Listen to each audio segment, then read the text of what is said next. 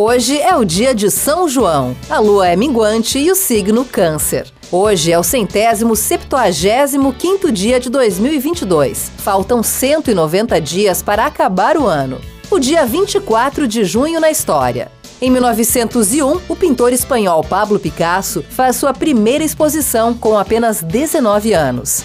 Em 1935, morre o cantor argentino Carlos Gardel, que inovou incorporando letra nas melodias do clássico estilo de música argentina tango. Em 1950, mais de 80 mil pessoas assistem à abertura do Mundial no Rio de Janeiro, com a partida entre Brasil e México.